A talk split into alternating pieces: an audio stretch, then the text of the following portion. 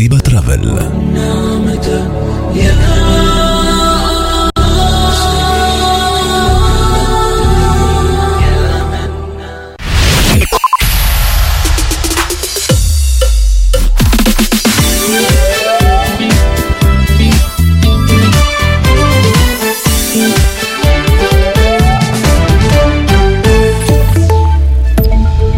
Bonsoir, bonsoir à tous. Le ministre de la Justice, Paul Van Tickelt, a annoncé ce dimanche la création future d'un point de contact central afin de signaler des activités suspectes dans tous les ports belges.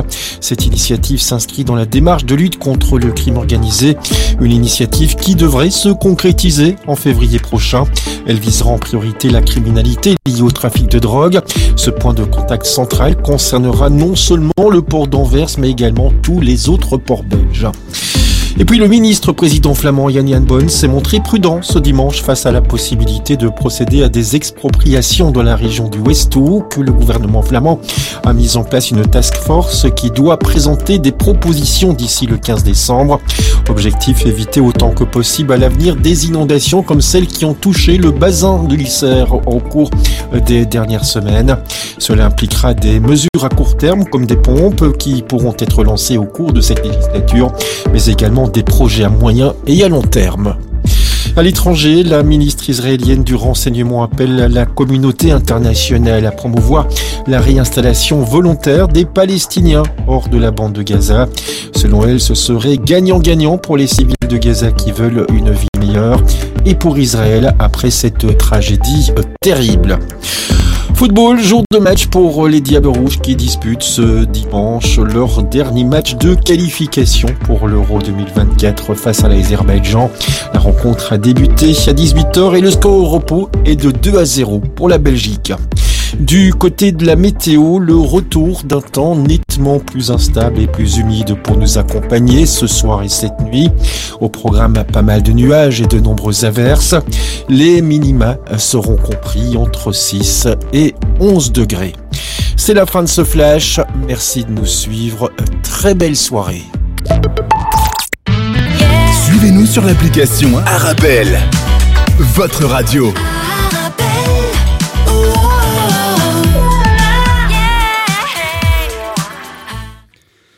مستمعينا الكرام أهلا ومرحبا بكم إلى حلقة جديدة من برنامج الشوط الثالث الذي سنعرج من خلاله على مجموعة من الأخبار الرياضية في كرة القدم حيث تتواصل عدة استحقاقات.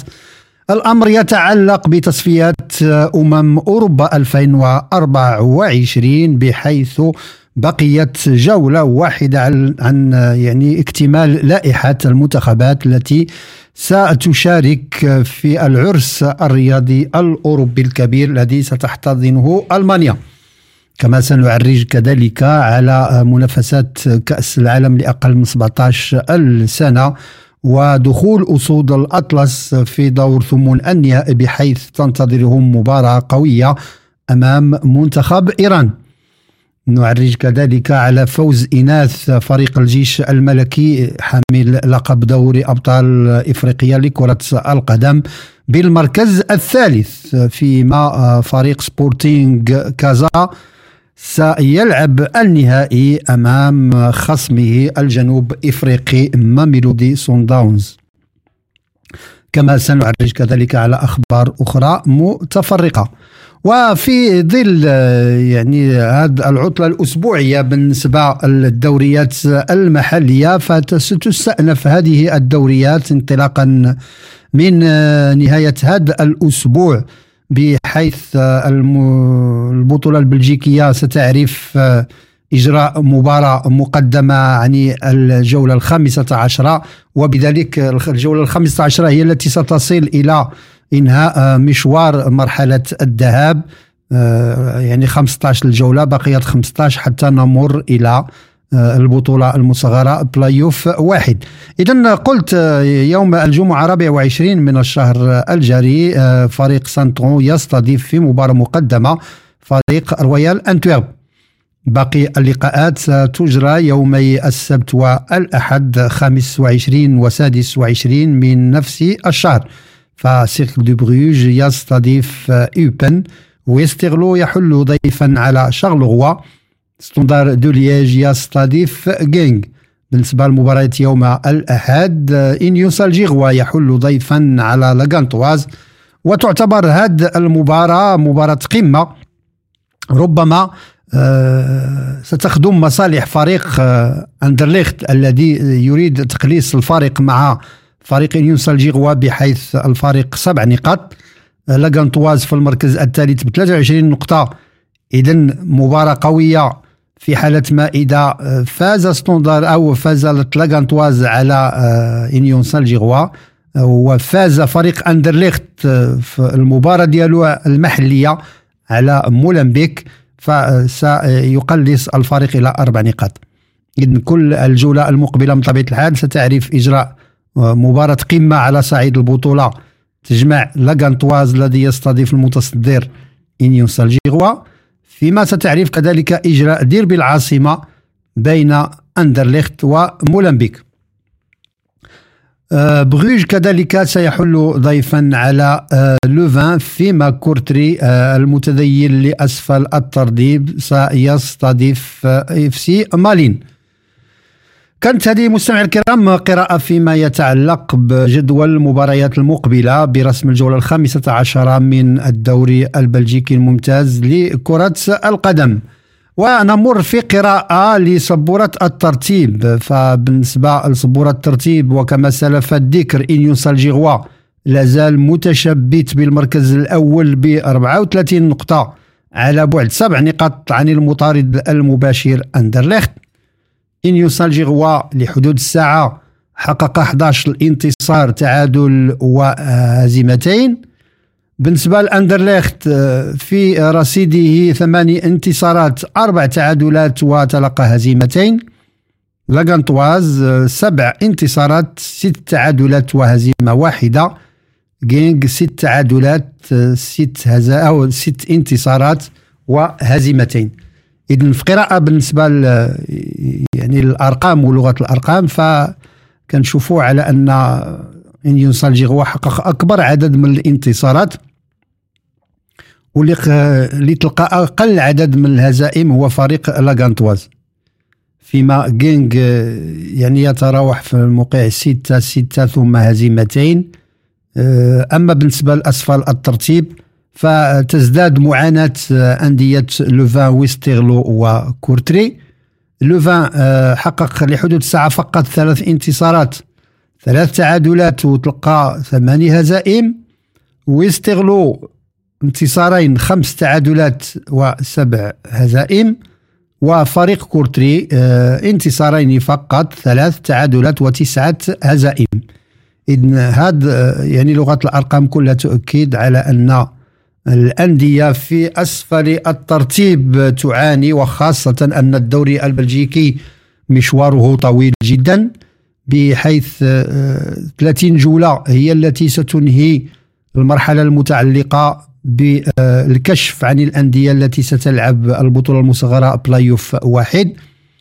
وهذا كيأكد على أن المشوار طويل جدا ومجموعة من الأندية ربما في دكة الاحتياط لا, تش... لا تشتمل على لاعبين كبار اللي يمكن يعني يجعلوا الفريق يلعب بأريحية في إطار هذه البطولة الشاقة وهذه البطولة آه، آه، يعني الصعبة.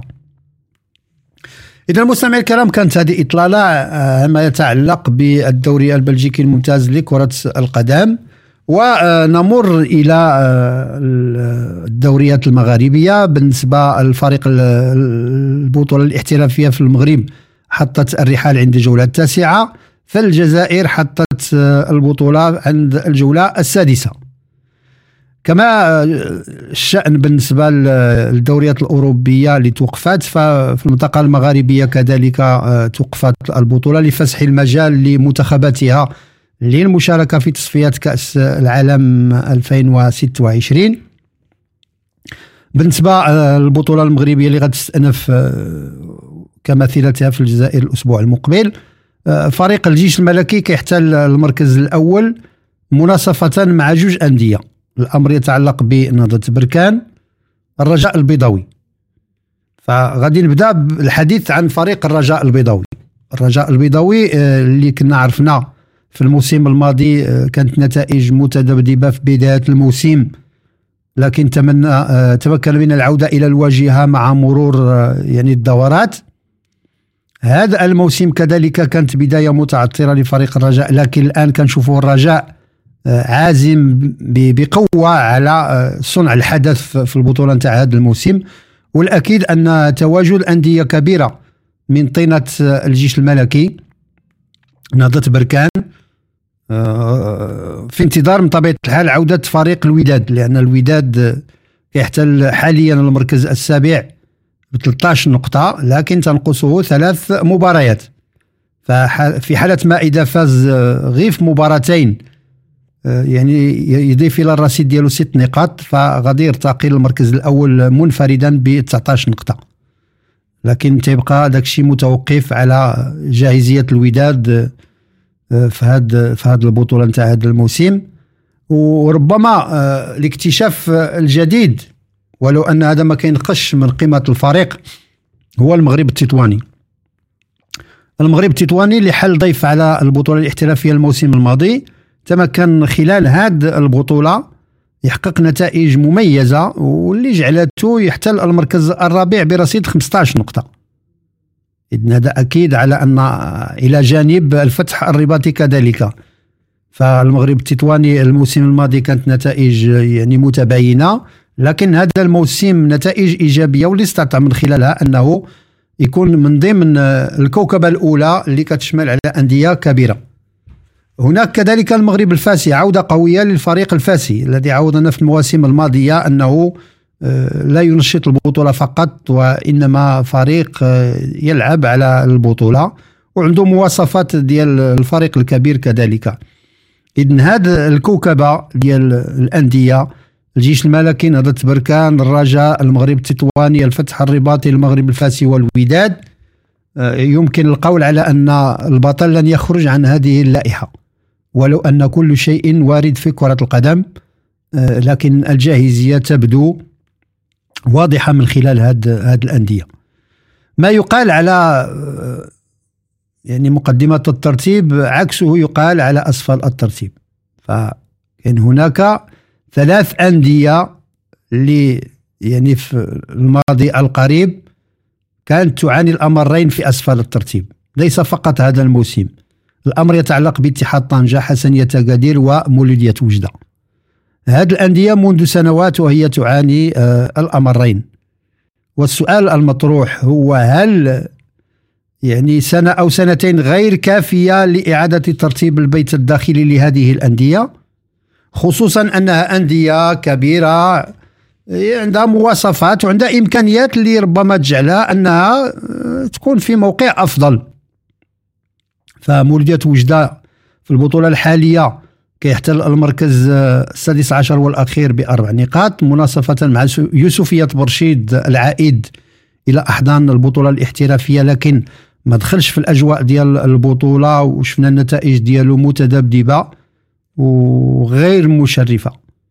حسنية أكادير اتحاد طنجة اتحاد طنجة في المركز الثالث عشر بسبع نقاط حسنية أكادير في المركز الرابع عشر بخمس نقاط. لكن هذا آه، لا آه، يعني أن الموقع ديال هاد الأندية آه، يعني لا يرضي الجماهير العريضة خصوصا مولوديه وجدة وحمامات سوس اتحاد طنجة. فهاد الأندية المكانة ديالها الطبيعية هي على الأقل وسط الترتيب. لكن إذا استمرت البطولة على هذه الوتيرة أكيد أن الحسابات ستدخلها هذه الأندية. خصوصا أننا الجولة التاسعة ربما بقات ست جولات على نهاية مرحلة الذهاب وغندخلوا في المرحلة ديال الإياب اللي كتكون صعيبة جدا. فاللي ضيع النقاط في مرحلة الذهاب ربما آه، لن يكون في وسعه آه، يعني تجاوز هذه المرحلة. بعد الدوري المغربي نمر إلى البطولة الجزائرية التي حطت الرحال عند الجولة السادسة. فمولودية الجزائر العائدة بقوة بعد الألقاب الإفريقية آه، تمكنت من الانفراد بصدارة الترتيب برصيد 15 نقطة. في المركز الثاني برادو 13 نقطة. في المركز الثالث البياض إلى جانب أولمبيك الشلف ونجم المقرى ب 10 نقاط. والأكيد أن في هذه الكوكبة آه، نجد غياب مجموعة من الأندية الكبيرة.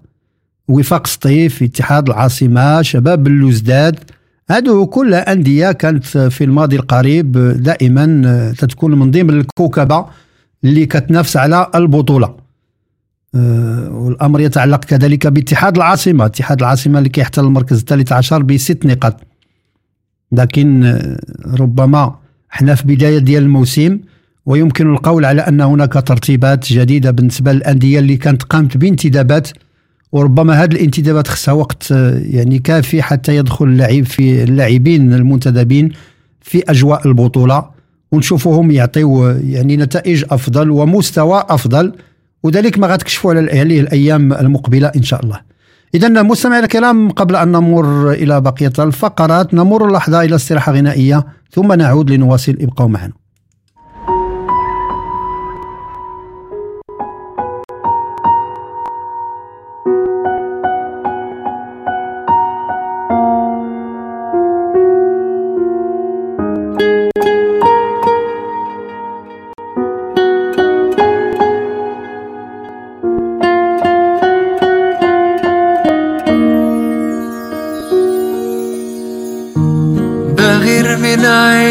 شايفك وده اللي وصلت ليه لو أسمع اسمي بشفايفك بقولك كرري.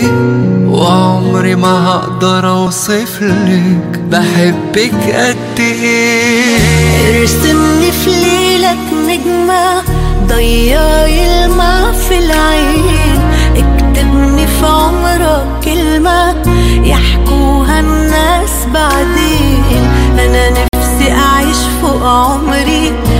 حبيبي معك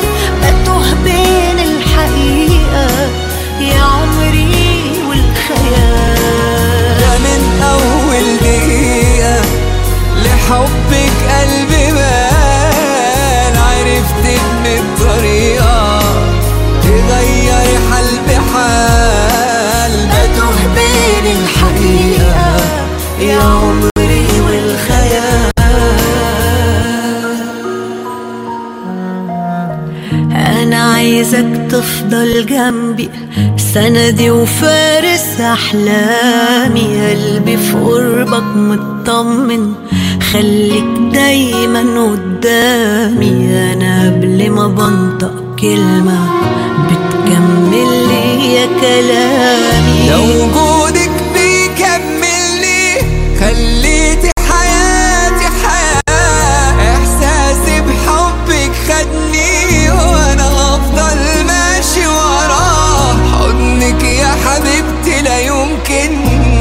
ثانية أعيش براه في واحدة تملي في دارك وفي ضعفك هتقويك. تأمرها حبيبي وأمرك هتقول شبيك لبيك جنبك والآخر عمرك هتعيش علشان ترضيك. ده من أول دقيقة لحبك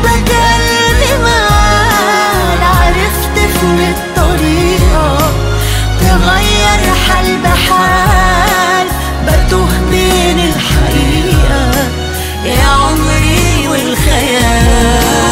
ده من أول دقيقة لحبك قلبي مال عرفت في الطريقة تغير حال بحال بتوه بين الحقيقة. يا عمري والخيال.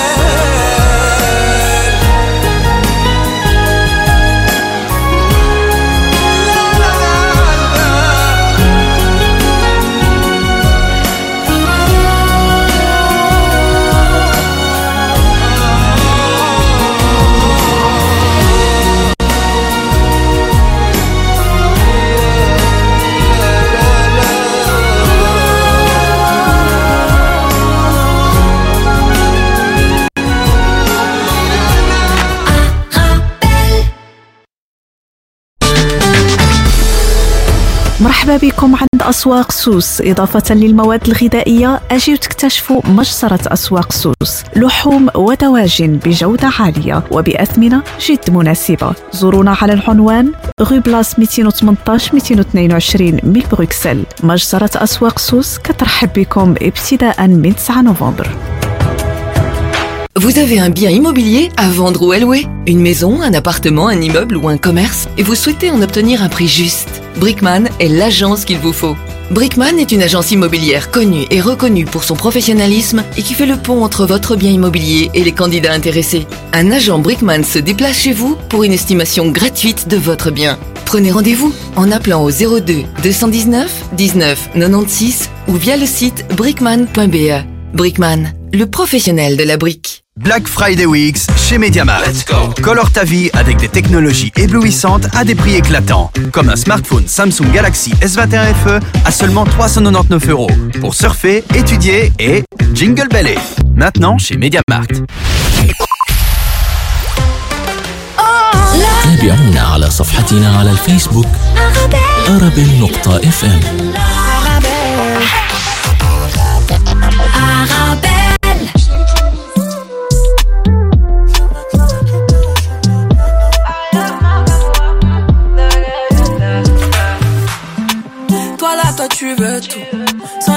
Moi, c'est chelou.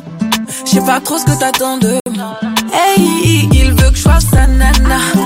Me faire des mini-mois. J'ai senti ce que t'attends. إذا مستمعينا الكرام مرحبا بكم من جديد ولمن التحق للاستماع إلينا أنتم في تتبع البرنامج الرياضي الشوط الثالث وحتى لا أطيل عليكم وكما سلف الذكر معنا الخط من المغرب الكابتن عزيز البلغيتي ناقد ومحلل رياضي أهلا بكابتن أهلا وسهلا كابتن الرياضي الاعلام الرياضي المتعلق كابتن إدريس وبالكباتن من القسم الرياضي بإذاعة ارابيل راديو من بلجيكا وبالمستمعين الكرام. إذا كابتن كرة القدم المغربية تحقق إنجازات سواء على صعيد الأندية أو على صعيد المنتخبات. نبدأ بدوري أبطال إفريقيا لكرة القدم فبعد ما كنا نتمنى وصول فريق الجيش الملكي إلى النهائي والحفاظ على اللقب ديالو. لكن الخروج ديالو عوضه فريق مغربي آخر نتمنى له التوفيق الأمر يتعلق بسبورتينغ كازا الذي سيجري اللقاء النهائي أمام ماميلودي سانداونز. فريق الجيش حافظ على الأقل على لقب ولو أنه يتعلق الأمر بالمركز الثالث. بالتأكيد هي مسابقة طبعا تدخل في أجندات الكرة المغربية خصوصا بفئة السيدات. كابتن ادريس نعلم جيدا أن الجيش الملكي هو بطل إفريقيا في النسخة الماضية بطل نعم. هذه النسخة لدوري ابطال إفريقيا للسيدات في ال ال- في ال- النسخة الماضية. الآن آه، كما نقول يعني هي كبوة فقط لهذا ال- ال- النادي الكبير على مستوى آه، السيدات لكن حيازته للمركز الثالث افريقيا تعتبر على الأقل حفاظا لماء وجه هذا الفريق الذي يتكون من عدة لاعبات مميزات. في على مستوى كغزلان شباك والعديد من اللاعبات المميزات صراحة التي اللواتي تؤثثن فضاء المنتخب المغربي للسيدات الذي آه، يبلي البلاء الحسن. بالنسبة للمشاركة آه، طبعا المغربية ممثلة بفريق آخر وهو سبورتينغ الدار البيضاء الذي يلعب في هذه الأثناء كابتن دريس المباراة النهائية أمام ماميلودي سانداونز الذي أخرج الجيش الملكي في مباراة نصف النهائي. نعم. آه، آه، سبورتينغ الدار البيضاء. الآن هو متأخر بهدفين ونحن نلعب تقريبا على ما أظن الدقيقة الثانية أو الثالثة والستون من عمر المباراة. نتمنى عودة ال- ال- البيضاويات في في المباراة. لما لا؟ لأن هنا يملكن مقومات فنية وبدنية وتقنية وتكتيكية رائعة جدا. يستحقن التواجد في المشهد النهائي الختامي. ولما لا؟ العودة بريمونتادا في ما بقي من من زمن المباراة كابتن دريس إذا سي عزيز نمر الآن إلى آه، الاستحقاق الآخر يتعلق بكأس العالم لأقل من 17 سنة المقام حاليا بإندونيسيا. المنتخب المغربي تنتظره مقابلة قوية أمام منتخب إيران يوم الثلاثاء في حدود الساعة الواحدة بعد الزوال. بالتأكيد يعني كقراءه أولية يجب طبعا أن نعرج قليلا كابتن دريس على على ما حدث في دور المجموعات نعم. وتلك المباريات التي خاضها المنتخب المغربي. يعني ست الخروج بست نقاط هي كانت مستحقة طبعا للمنتخب المغربي لهذه الفئه فئة دون 17 عاما. وأشبال المدرب سعيد شيبة. طبعا كانت هناك أخطاء وكانت هناك أشياء جميلة جدا مكتسبات. يعني هناك ما هو إيجابي وما هو سلبي. نعم. طبعا بما هو إيجابي الفوز على على بنما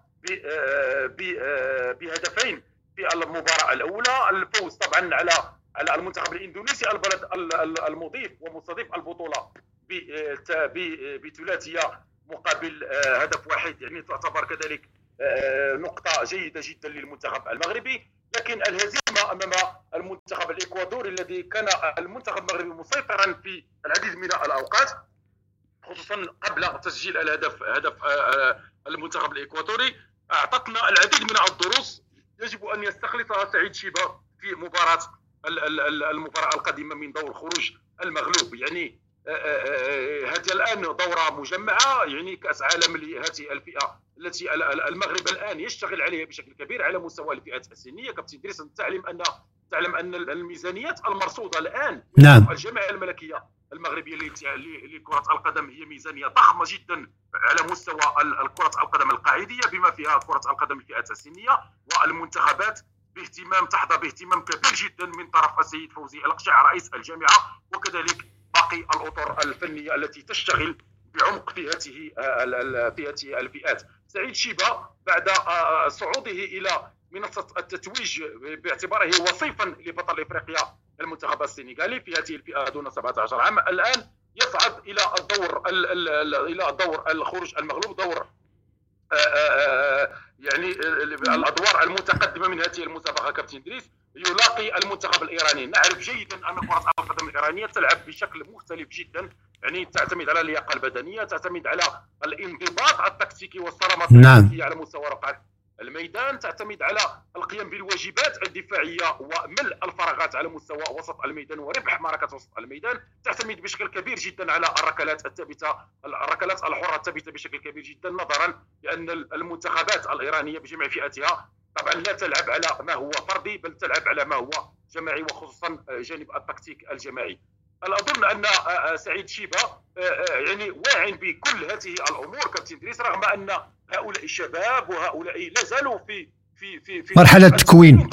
نعم. الكثير من الأمور نعم لي- ليتعلموها لكن لا ندرك أن هناك جروندا وهناك هوية مغربية وهناك غيرة على القميص وهناك إصرار على على بلوغ أبعد نقطة في هذه المسابقة خصوصا لما يكون لديك آه، لاعبين بإمكانيات جميلة جدا وهنا أتحدث عن عن الحمومي هذا اللاعب الجيد الرائع الذي نعم. آه، آه، الذي ربح أظن على الأقل مرتين أحسن لاعب في المباراة واستحق ذلك عن الجدار والاستحقاق ويعتبر محط اهتمام الآن العديد من الكشافين ومن ال- ال- ال- ال- ال- ال-. ال- وكلاء اللاعبين الذين يهتمون طبعا بمثل هذه المواهب لاستخدامها للفرق الكبرى والأندية الكبرى في في أوروبا طبعا الحموني واحد فقط من اللاعبين الذين أعطونا صورة جيدة للاعب المغربي في هذه في هذه الفئه بالإضافة طبعا إلى آه، آه، معالي وإلى العديد من اللاعبين الآخرين وزان والعديد من اللاعبين الذين ربما سننتظرهم في هذه المباراة الحاسمة دور خروج المغلوب أمام المنتخب الإيراني. إذا كابتن في قراءتنا للمباريات المتعلقة بدور ثمون النهائي تواجد وازن للكرة الإفريقية في شخص منتخبي مالي. اللي كتنتظروا مقابلة قوية أمام منتخب المكسيك يوم الثلاثاء وكذلك منتخب السنغال ربما اللي غنعتبروا هذه المباراة ديالو مع فرنسا مباراة نهائي قبل الأوان.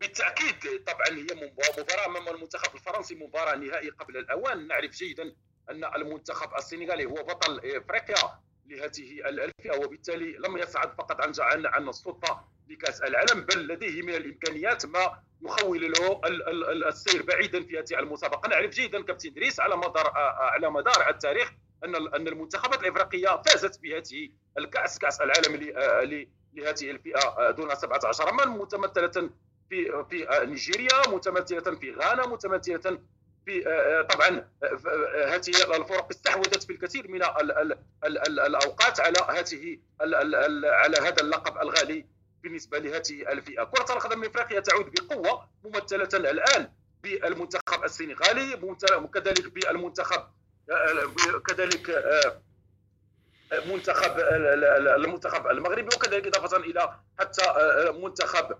المنتخبات أخرى التي الآن ستقرع بشكل كبير المنتخبات الإفريقية. نتحدث عن الديوك الفرنسية. كذلك لدينا نعرف جيدا أن التكوين الفرنسي هو جيد جدا كابتن إدريس في جميع. فئاته المدرسة الفرنسية معروفة بتفريخ اللاعبين على أعلى مستوى والدليل على ذلك اللاعبون الفرنسيون الآن يتواجدون في أكبر الأندية العالمية آه، طبعا كرة القدم الإفريقية في هذه الفئة كابتن إدريس يعني آه، آه، تجتهد كثيرا وهنا أتحدث خاصة عن المنتخب السنغالي الذي الذي يملك من الإمكانيات بشكل كبير ما يخوله المضي بعيدا لكن هناك نقطة ربما لا أريد أن تفوتني كابتن دريس وهو الحديث عن عن المنتخبات التي لاعبت هذه المنتخبات الإفريقية نعم. ربما سأتحدث عن منتخب ابان عن علو كعبه وهو المنتخب الياباني كابتن دري كابتن دريس نعم. يعني أتحدث قليلا عن هذا المنتخب وعن هذه الثورة الكروية القادمة لهذه لهذا البلد البلد الساموراي الياباني يعني آه، آه، عمل كبير جدا يظهر على جميع هذه الفئات خصوصا هذه الفئه أقل من 17 آه، عاما. شاهدنا كيف فازت اليابان في المباراة الأخيرة على المنتخب السنغالي بهدفين نظيفين وبالتالي ابلوا البلاء الحسن. وكانت هناك كرة جيدة يلعبون كرة جيدة جدا انضباط تكتيكي وصرامة تكتيكية وعمل بدني كبير جدا وعمل ذهني انضباط على جميع المستويات هزيمتهم في المباراة ما قبل التي لعبها على ما أظن المباراة الثانية أمام المنتخب الأرجنتيني لكن لا أظن أن تلك الهزيمة أحبطت من معنويات هذا الفريق ومعنويات هذا المنتخب. يعني عمل كبير جدا تقوم به اليابان في هذه الفئات كابتن دريس وأنا أرشح مثل هذه المنتخبات خصوصا المنتخب الياباني للمضي بعيدا بعيدا جدا في هذه المسابقة. ف... بالعودة إلى المنتخبات الإفريقية نعرف جيدا أن المنتخب السنغالي يلعب كرة جميلة جدا. ربما اصطدامه الآن في دور في دور الثمن آه، النهائي ربما سيعطينا مؤشرات. هل آه، فعلا السنغال قادمة على المرور إلى إلى الأدوار الأخرى آه، عبر بوابة هذه الأندية المنتخبات الأوروبية؟ اصطدام قوي جدا طبعا مع مع المنتخبات المنتخب الفرنسي والمنتخب الألماني. بالنسبة للمنتخب الإسباني. يعني وكابتن كابتن كابتن كابتن وعذرا على المقاطعة. هناك فريق آخر افريقيا تعلق الأمر بفريق مالي رغم الظروف الصعبة اللي كيمر من هذا البلد. كنشوفوا هذا كره القدم في هذا البلد الإفريقي متطورة بشكل كبير. بالتأكيد يعني هناك اشتغال كبير للفرق المالية. كابتن إدريس وكنت أتمنى أن حتى المنتخب الغامبي يعني يكون ممثل كذلك في ادوار في أدوار نعم.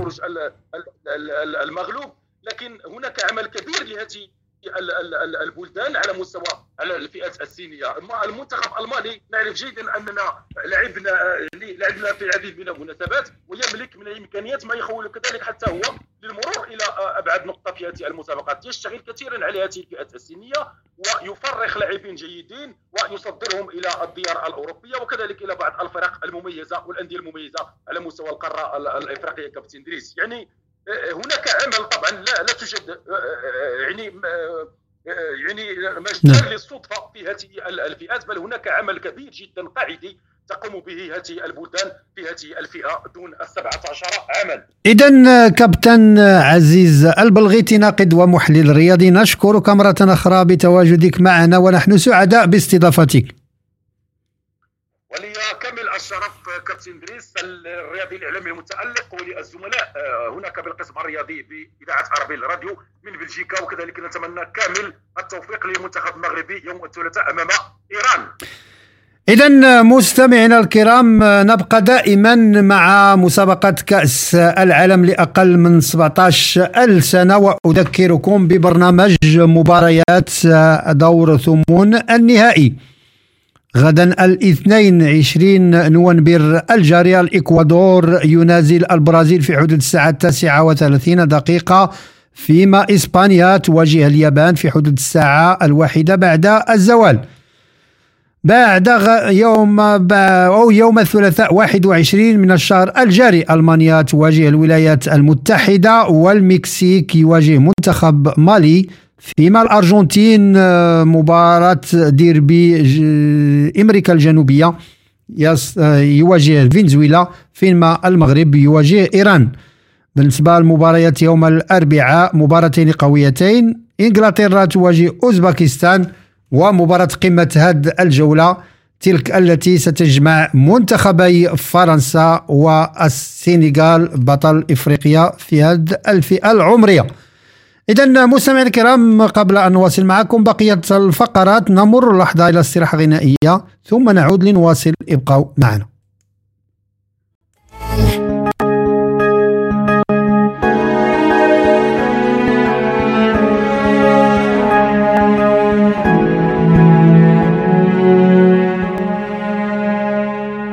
ما بتقدر تطفي القمر؟ ولا بتقدر تخلق بشر ما منعرف مين يا حبيبي بحدد مجرى القدر. آه ما بتقدر تطفي القمر ولا بتقدر تخلق بشر ما منعرف مين يا حبيبي بحدد مجرى القدر. والناس العايشة على الأرض جوهن مليانة ألفي تما يتجروا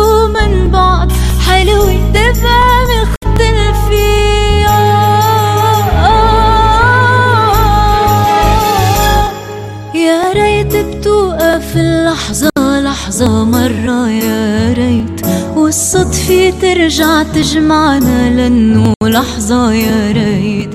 من نومي عم اندلك بحلمي عم اشتلك أو لك فينا من قدرنا نهرب. لحظة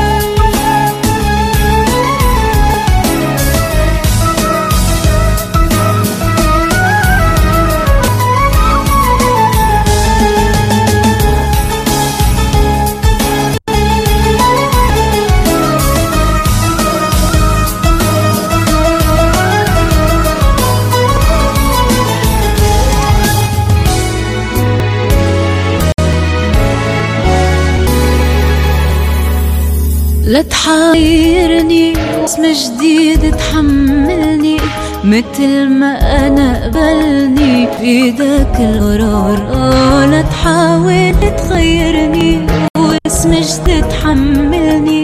مثل ما أنا قبلني مش بايدك القرار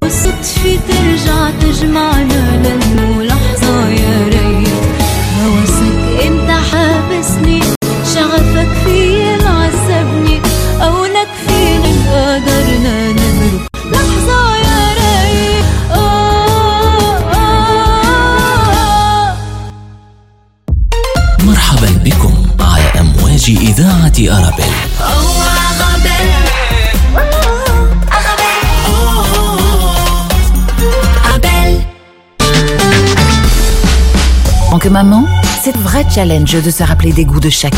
Moi, j'achète les sauces Belzina. Ils proposent une large variété de sauces. Ça permet de varier les goûts et toute la famille y trouve son compte. Les sauces Belzina, la saveur authentique.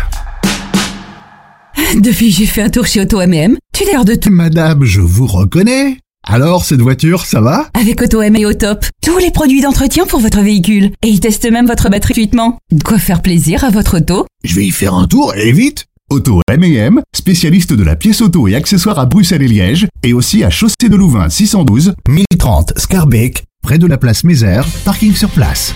Auto M&M, c'est plus de 50 professionnels à votre disposition pour votre auto. Auto M&M, roulez en sécurité. Plus d'infos sur automm.be.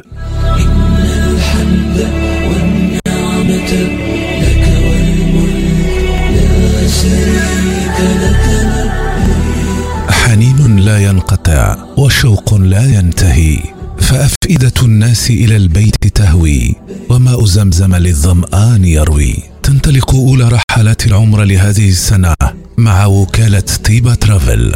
طيبة ترافل تقدم لكم عروضا مميزة وتوفر لكم الإقامة في فنادق خمسة نجوم قبالة الحرم المكي. للمعلومات والحجز زورونا بمقرنا الجديد boulevard Maurice Lemonnier 223 بروكسل. الهاتف 02 201 10 31 خدمتكم فخر لنا وكالة طيبة Travel.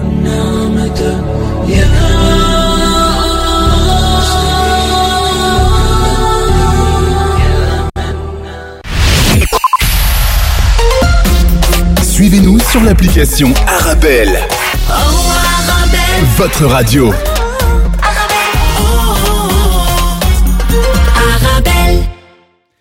إذا مستمعينا الكرام مرحبا بكم من جديد إلى هذه الأجلسة الرياضية الأسبوعية من برنامج الشوط الثالث. وحتى لا أطيل عليكم معنا على الخط من تونس أخونا والكابتن نبيل بناني ناقد ومحلل رياضي. أهلا بك كابتن.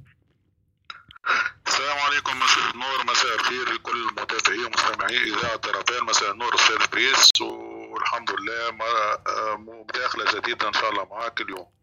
إذا كابتن التوقف الدوريات على الصعيد العالمي لفتح المجال للمنتخبات للتباري حول الاستحقاقات القارية والدولية. آه نبدأ بكأس اتحاد شمال إفريقيا لأقل من 20 سنة. وشفنا الأداء الكبير للمنتخب التونسي في هذه الدورة. أي صحيح. المنتخب التونسي للشبان الأقل من 17 سنة قدم مردود كبير في المسابقة هذه وانتصر على كل من المنتخب الجزائري والمغربي كذلك. واليوم كان الاختتام ضد المنتخب المصري مباراة رائعة وانتصار رائع بأربع أهداف لهدفين حقيقة بشائر خير وفي شبان ما شاء الله يعني عمل قاعد خلينا نقول قاعد صاير على الصعيد المنتخبات في تونس.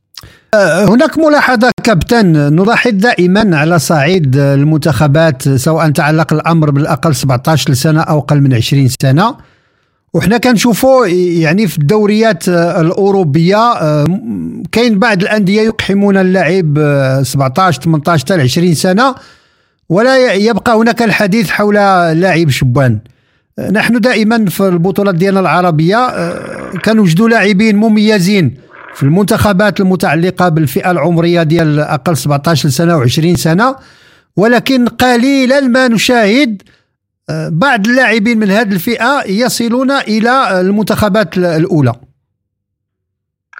صحيح هي حكاية الصعود أو اللاعبين هي حكاية عقلية. المشكل نحن في العقلية في تونس. نعم. أو حتى في دول في الدول المغاربية والعربية ككل. المغاربية. خلينا نقولوا بصراحة يعني اللاعب ديما ما, ما, ما ياخوش فرصته بالكامل خلينا نقولوا خاطر انت لما تلاحظ حتى على مستوى المنتخب الأكابر ما تلقاش يعني لعيبة عمرهم 17 سنة أو 18 سنة. بخلاف هذا في أوروبا في منتخبات كبيرة معناها عادي إنه يدخل نحن نشوفوا الآن مثلا اللاعب الصاعد موهبه بيرمنغهام ونشوفوا في لعيبة يعني هذا صغار في العمر ويوصلوا يلعبوا في منتخبات ويوصلوا يلعبوا في عطر الفرق في أوروبا. نحن في في يعني تشوف يعني حتى لو كان برز في أصناف الشبان بعدين ما ما ياخوش فرصة ما يطلعش من من مستواه ويبقى يعني في نفس المستوى ذاك وبالطبيعه ما يتطورش اللاعب يعني ما ياخوش حظه. وهذا اللي صاير يعني مع أغلب اللاعبين اللي شفتهم أنا على مرور السنين. نعم. أكيد سي نبيل دائما نبقى دائما على صعيد المنتخبات. منتخب تونس وحنا شفنا بداية الإقصائيات المتعلقة بكأس العالم 2026 ما الجديد عن نسور قرطاج؟ أكيد آه، المنتخب التونسي استهل آه، مشاركته في تصفية كأس العالم بانتصار آه، برباعية ضد منتخب ساو تومي آه، بنرسيد هذا منتخب المغمور خلينا نقولوا اللي ما كانش للجمهور التونسي أو نعم. الجمهور العربي بصفة عامة يعني ما نعرفوهوش منتخب مغمور آه، المنتخب التونسي في مستهل هذه المباراة اللي دخلها تقريبا بالتركيبة هي بيدها لنا- اللي في آخر مباريات قاعد يلعب بها ال- الممرن الناخب الوطني جلال القادري. نعم. آه، مع تغيير آه، في حراسة المرمى رجوع بشير بن سعيد كحارس آه، أساسي. آه، لاحظنا كذلك آه، دخول نعيم السليتي كأساسي مع يوسف المساكني لاعب الخبرة في المنتخب. وكقلب هجوم كان هيثم الجويني لاعب الملعب التونسي, التونسي. اللي ينشط في البطولة المحلية. المباراة خلينا نقولوا بدايتها ما كانتش بداية جيدة للمنتخب التونسي. تقريبا قعدنا نستناه بعد نصف ساعة كاملة باش آه، فرض نفسه المنتخب وسجل الهدف الأول. وحتى الهدف جاء عن طريق خلينا نقولوا نحن كرة ثابتة مش عمل آه، جماعي. آه، باش آه، خلينا نقولوا نعم. اللي سهل شوية مأمورية المنتخب التونسي وخلاه يسيطر في الشوط الثاني سيطرة مطرقة مطرقة وتمكن من تسجيل ثلاثة أهداف آه، في الشوط الثاني ما ما خلاه أكيد ينتصر بأريحية خلينا نقولوا ضد منتخب ما يعتبرش من عيار التقيل وما يعتبرش أيضا امتحان آه، كبير للعناصر المنتخب الوطني اللي أكيد الآن آه، بعثت المنتخب في ملاوي آه، لمباراته الثانية إن شاء الله يوم الثلاثاء القادم إذا كابتن بالنسبة يعني رفع عدد المنتخبات المشاركة في كأس العالم أدى ب يعني برفع كذلك عدد المنتخبات الإفريقية التي ستشارك في النسخة المقبلة في اعتقادك هل هذا توسيع المشاركة سيعود بالنفع على كرة القدم الإفريقية؟ أكيد سيعود بالنفع على كرة القدم الإفريقية. هو تعودنا لا محاله على المنتخبات المغاربية أو نعم. شمال إفريقيا الأكثر. خلينا نقولوا تواجد في نهايات كأس العالم. هذه باش تكون فرصة أيضا المنتخبات الإفريقية الأخرى ممكن تتمكن من من دخول المغامرة هذه خصوصا المنتخب الغاني أو أو عودة على الأقل منتخب الكاميرون منتخب نيجيريا منتخبات السنغال.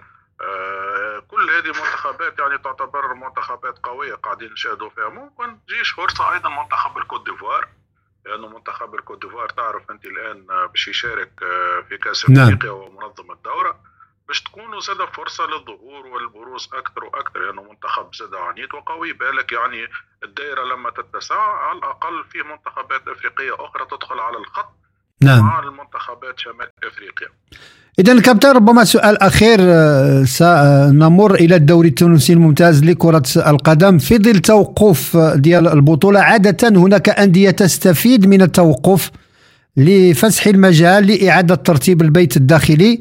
لكن في نفس الوقت ربما آه، لا تكون تخدم مصالح بعض الأندية اللي كتعيش توجه في النتائج.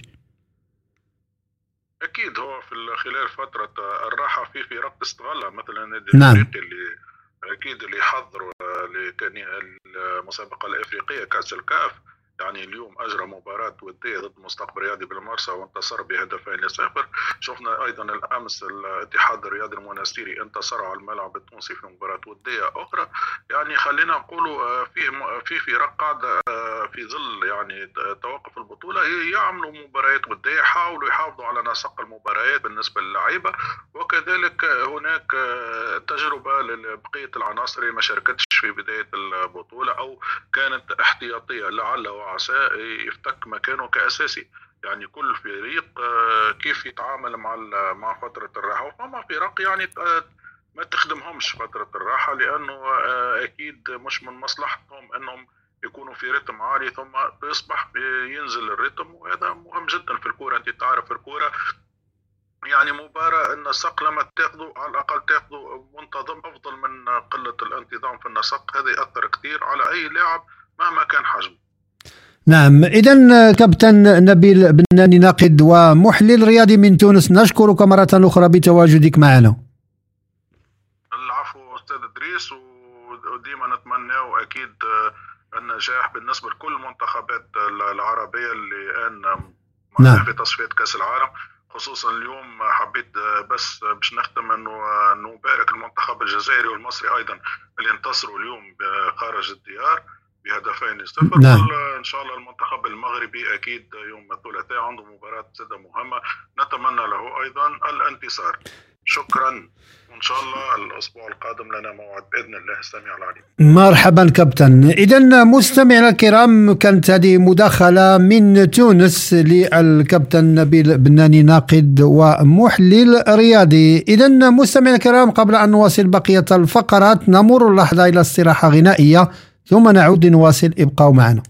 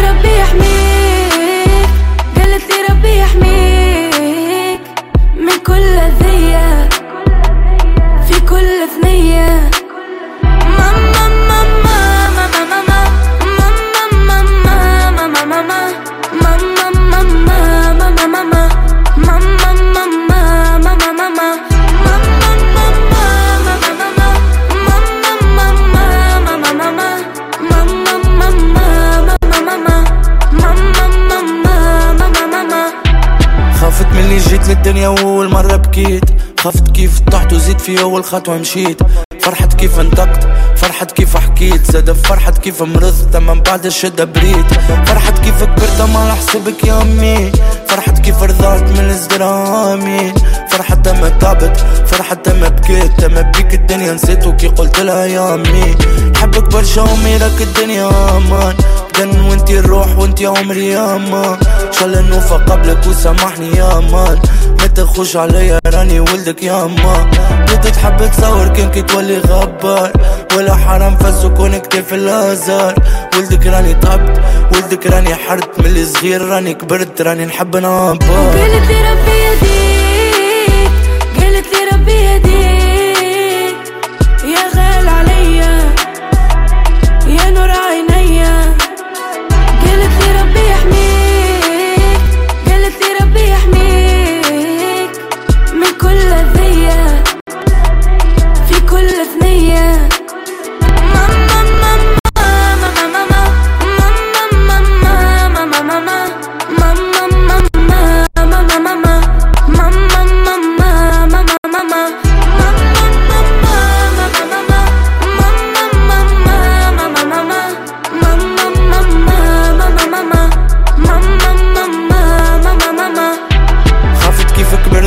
الشارع والظروف. خافت من الحيوت اللي تصير بيه حبس وخوف. تستناش باش يصير. تحب تراك كبير. بكيت كي قالوا لها را ولدك ولا معروف. تحب الراك في الجنة من بعد الدنيا يا أمي. زيد اطلب وتمنى ولدك لنا يا أمي. يزيك يا أمي ما بكيت. يزيك راك عييت. أنا اليوم موجود باش نوصل بغرامي. كان عصيتك امي مش من قلبي يا مان حب الراك فرحانة ديما تضحك أمان. أنا اليوم معاك. في دارك وراك. أنا اليوم بكيت خاطرني ياسر فرحان. بلاد التعب برشا بلاد التعب أمي. وين الوجوه الحرشة كلمة كلافي فمي. تخليك البلاد تحير. غربة عاد خير معنا الرب كبير ودعوتك أمي.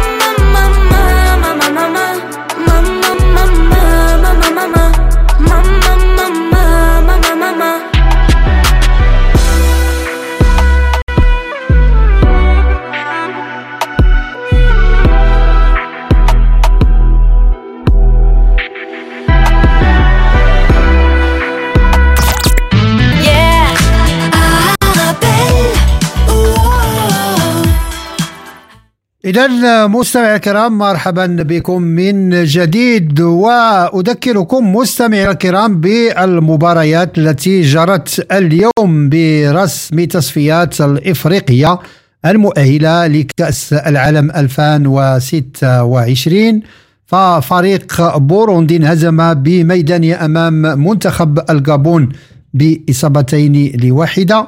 منتخب الجزائر عاد بانتصار خارج القواعد على حساب منتخب الموزمبيق. افتتح المنتخب الجزائري التسجيل في الدقيقة التاسعة والستين عن طريق فارس شعيبي وأضاف الهدف الثاني في حدود الدقيقة الثمانين عن طريق رامز زروقي. زيمبابوي تعادل مع منتخب نيجيريا بهدف لمثله. منتخب مصر عاد بانتصار خارج القواعد على حساب منتخب سيراليون بإصابتين لصفر. افتتح منتخب الفراعنة التسجيل في الدقيقة الثامنة عشرة عن طريق محمود تريزيجي نفس اللاعب عاد في الدقيقة الثانية والستين ليضيف الهدف الثاني. وعرفت المباراة طرد لاعبان من صفوف منتخب سيراليون الأمر يتعلق باللاعب تيريزي فورنات في الدقيقة الثامنة والثلاثين وفي الدقيقة التسعين من المباراة تم طرد اللاعب أبدول كابيا. مباراة أخرى كذلك في إطار التصفيات منتخب السودان تفوق على ضيفه من جمهورية الكونغو. المنتخب السودان تمكن من تسجيل الهدف بنيران صديقة في الدقيقة التاسعة والسبعين حيث اللاعب الكونغو شارليس بيكيل سجل هدف ضد مرماه إذا كانت هذه بالنسبة للتصفيات الإفريقية المباريات التي جرت اليوم. أما بالنسبة للمباريات التي ستجرى يوم غد الاثنين فستعرف مباريات الشكل التالي. جيبوتي يستضيف غينيا بيساو. الكونغو يحل ضيفا على إريتريا غامبيا تستضيف ساحل العاج. غينيا الاستوائية تحل ضيفا على ليبيريا. السيشل يستضيف كينيا. مدغشقر يستضيف تشاد ومالي.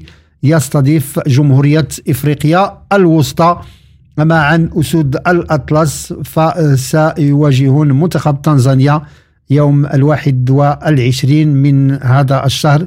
هذا الأمر يعني يوم الثلاثاء المقبل.